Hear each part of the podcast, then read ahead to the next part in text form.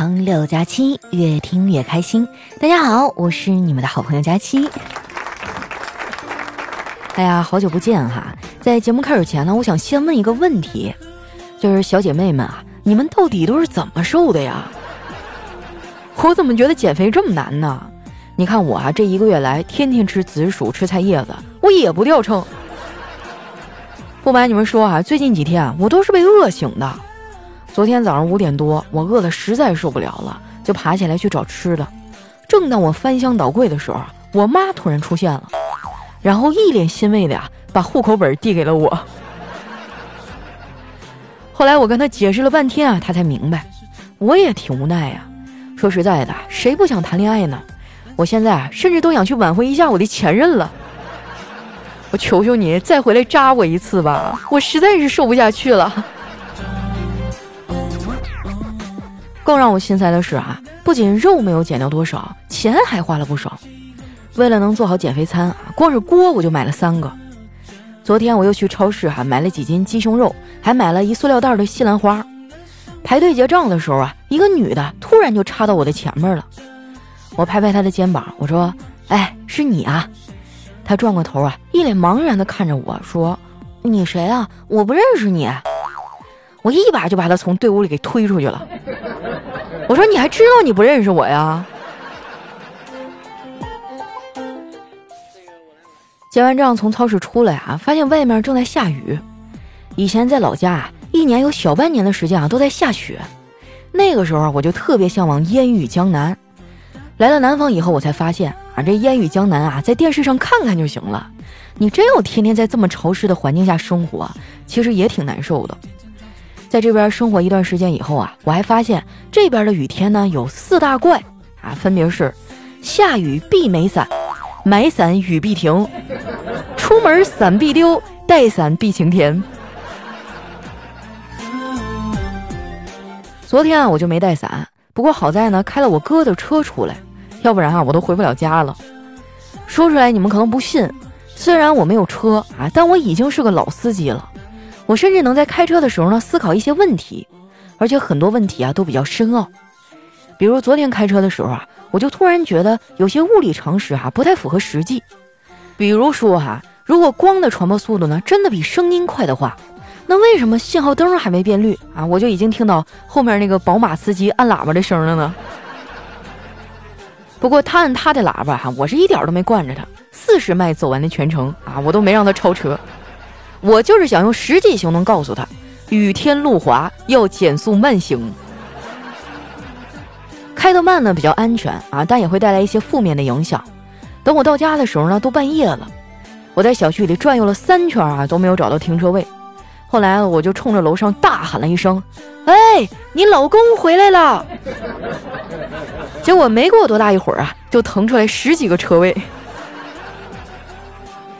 我停好车呀，拎着东西回家。一进门呢，就看见我哥正在教小辉写作业。看我哥那个表情啊，应该是处于崩溃的边缘了。我坐在旁边看了一会儿，发现他们俩写的是语文作业。这一科我比较擅长啊，然后我就自告奋勇接了我哥的班儿。我哥一看救星来了，二话没说，拍拍屁股就走了。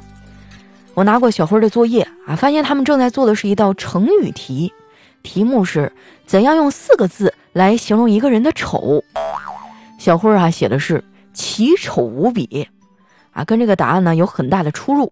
然后我就启发他啊，我说小辉儿啊，你这个太直接了，能不能说的委婉一点呢？你换一个啊，就也是四个字的词语就行。小辉儿挠挠头啊，想了想说，嗯，有点像你。我强压着怒火啊，我说这题先过啊，咱们来看下一题。要求写一个双重否定句儿，哎，你知道什么是双重否定吗？它是一种句式啊，就是否定两次，表示肯定的意思。听我说完啊，小辉点点头，顺利的写下一个句子。我看他写的还不错啊，就想给他出一个升级版的难题。我说：“那你知道怎么用四重肯定来表示否定吗？” 小辉想了好几分钟啊，也没想出来。这个时候呢，出来上厕所的我哥啊，突然就插嘴了，说。四重肯定来表示否定啊，那还不简单？你可以这么说啊，是是是，你说的都对。看来我哥是没少敷衍我嫂子。你看到那怂样啊，也就只能用这种方式抵抗了。我嫂子还真的是太厉害了。我哥现在被他训练的很多反应都是下意识做出来的。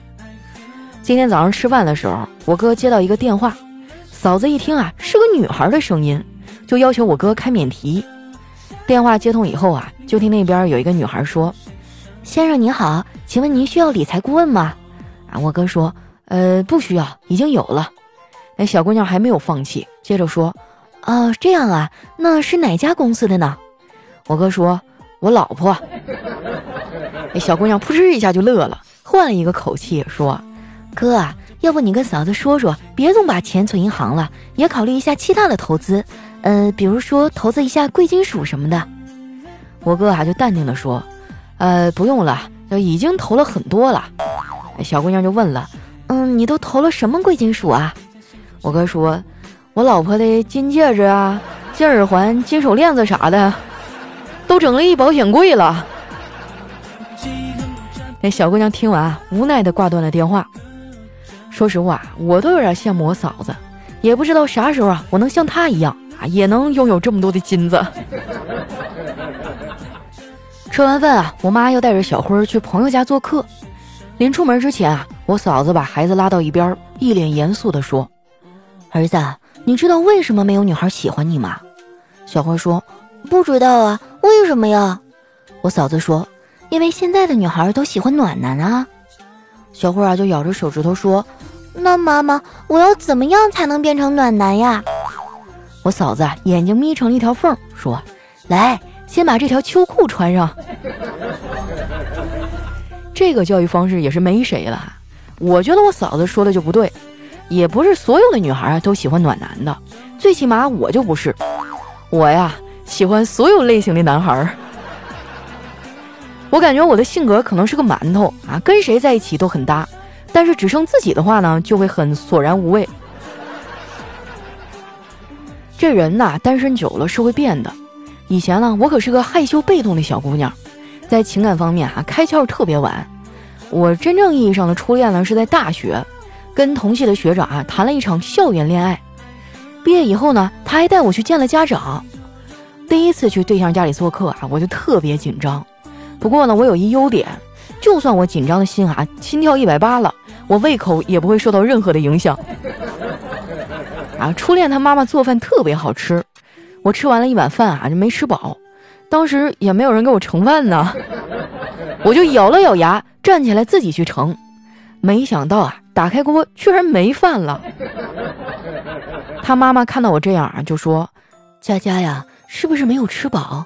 要不我再给你煮点面条吧。”我赶紧摆手啊！我说，嗯，饱了饱了，阿姨不用了，我就是来看看什么样的锅煮出来的饭这么好吃。哇，瞬间就被自己的智商所折服了。估计要是放到现在啊，我肯定就直接说了。这几年啊，我变得越来越真实，也越来越主动了。如果遇到自己喜欢的男孩子啊，我就会主动的去跟他说。有的时候呢，还被丸子他们啊说成是舔狗。说到这个啊，我想问问你们知道舔和追有什么区别吗？我觉得啊，主要是心态的不同。在喜欢的人面前表现的卑微，那叫做舔；在喜欢的人面前表现的自信呢，那叫做追。而我就不一样了，我呢是非常有自信的舔。不过话说回来啊，女孩子要是遇到喜欢的人，主动一点也没有啥不对的呀。我还当街要过男孩的电话号码呢。而且在搭讪这方面啊，女孩是有优势的。我要回来的电话号啊，基本上都是真实的。那小黑就比我惨多了，他要回来的号码基本上就没有一个是对的。在这儿呢，我可以教你们一个小妙招，就是你跟妹子要号码，如果你认为妹子给了你一个假的号码，那你就改几个数字啊，再读一遍。如果妹子纠正你呢，那就说明这号码是真的。不过要到电话只是第一步。想要成为恋人呢，后面还有很长的路要走。很多人都觉得一见钟情这种事儿不靠谱，跟人家也不熟，也没有太多的了解，万一对方是个骗子怎么办呢？说实在的，我一点都不担心这个，只要我是个穷逼，就没有人能骗我的钱。再说了，为什么要把钱都花在谈恋爱上呢？买点自己喜欢的东西不好吗？最近特殊时期啊，我很多东西都是在网上买的。说出来你们可能不信啊，前两天我在淘宝上配了一副眼镜，而且我还惊奇的发现，在网上配眼镜好便宜啊，就比我在实体店啊便宜了能有三分之二吧。我还用了小黑的省钱小助手，拿到了一些优惠和返利，算下来啊，一副眼镜啊也就三百出头。卖家的发货速度也很快，两天就到了。我戴了一下，正合适。卖家还送了我很多赠品，其中呢就包括一个非常漂亮的眼镜盒。说起来啊，眼镜盒这种东西呢真的很鸡肋，它并不是新眼镜的家，而是旧眼镜的棺材。在我的带动下，丸子也去淘宝配了一副眼镜。说实话啊，就我们俩这个性啊，要是没有小黑的省钱小助手。恐怕早就入不敷出了。有时候呢，我们甚至会相约着一起逛淘宝，我们把这个称之为线上逛街。然后呢，还时不时的发语音进行讨论。就每次这么啊，他一句我一句的发语音啊，我都觉得有点奇怪，就感觉我们俩像拿着对讲机的商场保安一样。区别就是啊，人家保安呢是用对讲机赚钱，我们呢是发语音花钱。如果你也经常网购啊，那一定要加一下小黑的省钱小助手，微信号是幺七七幺七五七八三五二，微信名字呢叫勤俭败家的田喵喵。你在网购的时候选好商品啊，别付款，把这个商品链接呢发给他，喵喵就会给你一个省钱码，你复制这个码再去下单，就可以获得优惠和返利了。像淘宝、京东、拼多多啊都可以使用，网购就已经比实体店便宜了。要是再能有些优惠和返利啊，那能省多少钱呀？对不对？四舍五入就等于不要钱。说到这个啊，我就特别激动。一会儿录完节目呢，我要再去逛一会儿。最后我再说一遍啊，想网购便宜就加微信幺七七幺七五七八三五二，名字呢叫勤俭败家的田喵喵，大家千万不要加错了啊。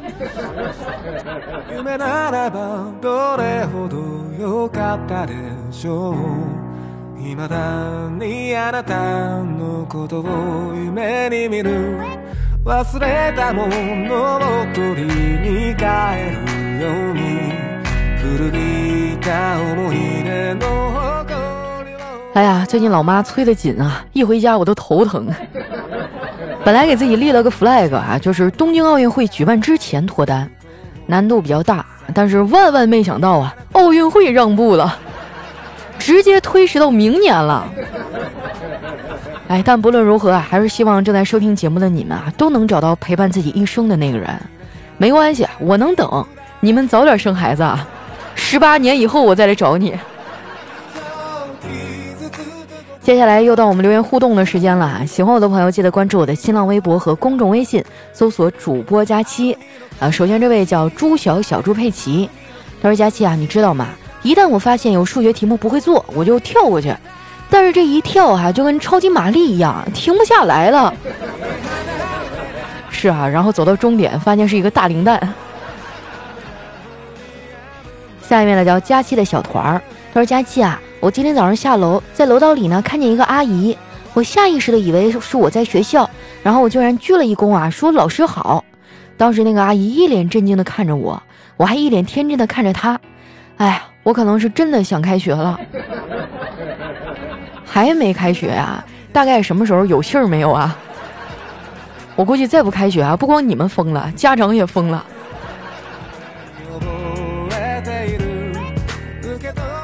下面呢叫袁夫人一二三，他说马上开学了，很多影片就要上映了，恐怖片要开学了，悬疑片什么是作业，感情片手机的离去。友情片儿，我们一起挨打挨骂；还有侦探片儿，谁抄了我的作业？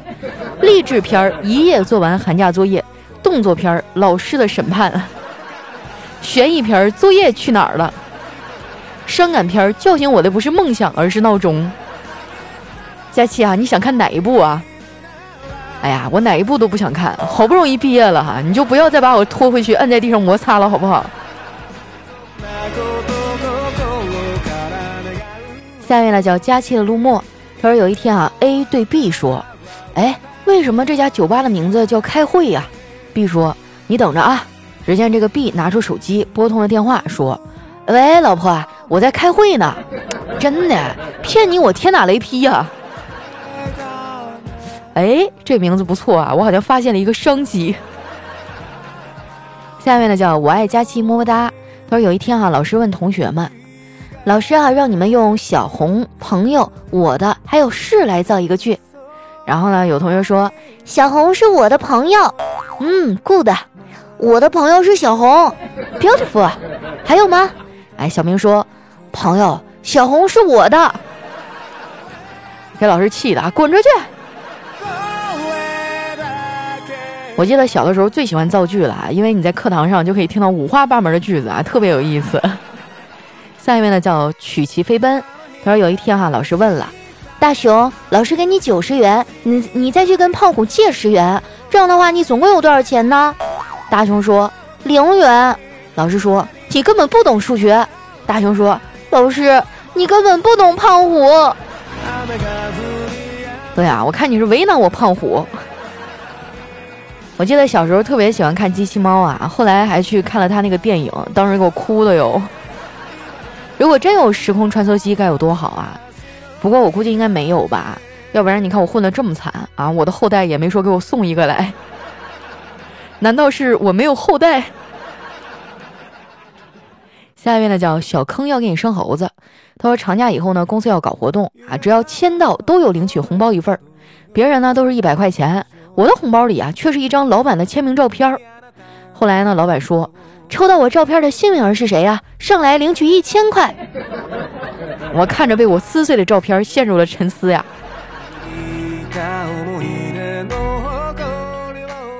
下一位朋友呢，叫陈皮糖味的小野，他说有些人啊，你别看他胖，其实呢他很灵活。不信你看啊，他用筷子在火锅里夹丸子的动作，是啊，上下翻飞的。下一位呢，叫佳期和小黑的肥肉。他说：“狗狗啊，其实一种非常警惕的动物，只有在安全的情况下呢，才会吃的很饱很饱。如果你们家的狗很能吃呢，要么是它感觉安全，要么是它很信任你，要么就是它在学你。哎，真的啊，就我们家甭管是养猫还是养狗哈，都比正常的猫狗要胖一圈儿。但我觉得这主要是我爸妈的功劳啊！我妈要是去养猪，这么多年没准早就发财了。”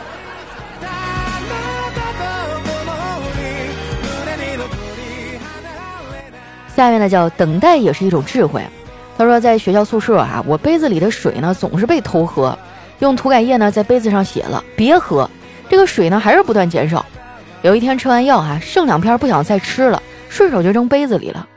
第二天早上来刚坐下，就听后方的某男生低沉的声音抱怨的说：“够狠的呀，下药了。”然后他怎么知道啊？你在杯子里放的是什么药啊？感觉有点厉害啊！下面呢叫佳期快跑，他说我养了一只老鼠啊，它最近生病了，我就给它吃了老鼠药，希望它能快点好起来。但是它终究没能挺过来，就在昨晚去世了。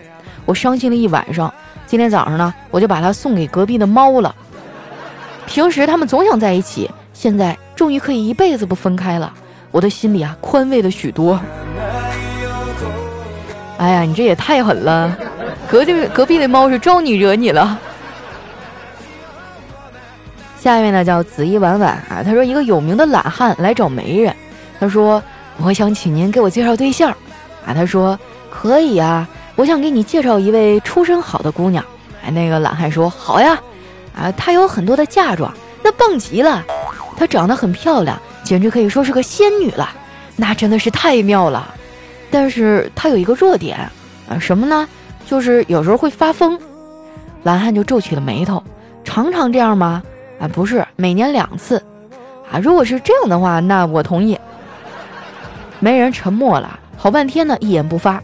这懒汉就纳闷儿啊，问他：“您是什么时候带我去向他讲明呢？”媒人啊，点燃了一支烟，镇静地说道：“急什么呢，年轻人？让我们等到他发疯的时候再说吧。也许他那个时候才愿意嫁给你啊。”下面呢叫幺八零九六七零啊，他说我妈妈喜欢打麻将，但是后来我出生了，妈妈为了我哈，也为了整个家庭，毅然决然的还放弃了麻将，因为她觉得好像还是打我比较有趣啊。啊，你怎么说的这么像我妈呢？就是有了我以后，他就放弃了很多自己的爱好啊，每天就变成了检查我的作业哈，训我打我。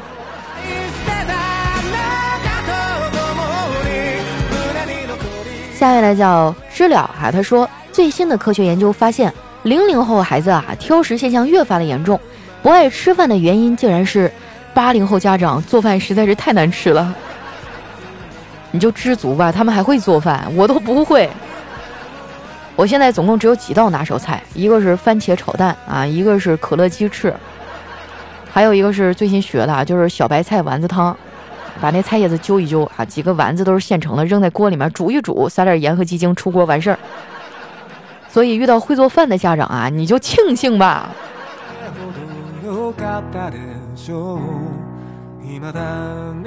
下面呢叫人生零六，他说这老奶奶看完奥运会百米赛跑以后啊，就惊呼。哎呀妈呀，真吓人！几个挖煤的跪成一排，一个拿枪的要枪毙他们，但是没瞄准就开枪了。娃儿们吓得那个跑啊，绳子都没拦住啊！啊，这个描述完全没错啊。但是奶奶呀，现在已经是和谐社会了，我们这个跑在最前面的还有奖呢。下一位哈叫佳期小学生，他说有一天啊，学生就问老师。你说我学习那么用功，成绩为什么就是不好啊？老师说：“哼，你见过晚上十二点的星空吗？见过呀。那你见过凌晨四点的朝阳吗？我也见过呀。哼，这就是问题所在了。你不好好学习，整天看那玩意儿干啥呀？行行行，你说的都对啊。”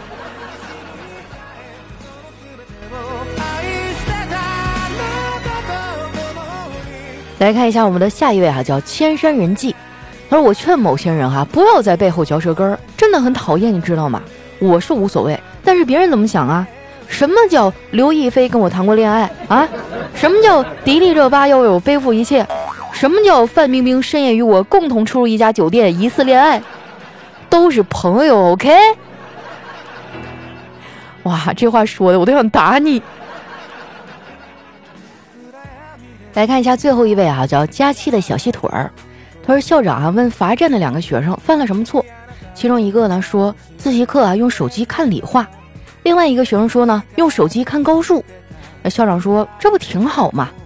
班主任啊就气愤地对他们吼道：说全称。甲哈就低声的说道：丽花离子。乙低声说道：高数玛利亚。”说什么呢？怪怪的！这俩人名我都没有听过啊。好了，那今天留言就先分享到这儿啊。喜欢我的朋友记得关注我的新浪微博和公众微信，搜索“主播佳期”，是“佳期如梦”的佳期啊。有什么好玩的段子呀，或者想对我说的话，都可以留在节目下方的留言区。在下一期里呢，我会挑选一些啊来和大家分享。那今天我们节目就先到这儿了，我们下期再见。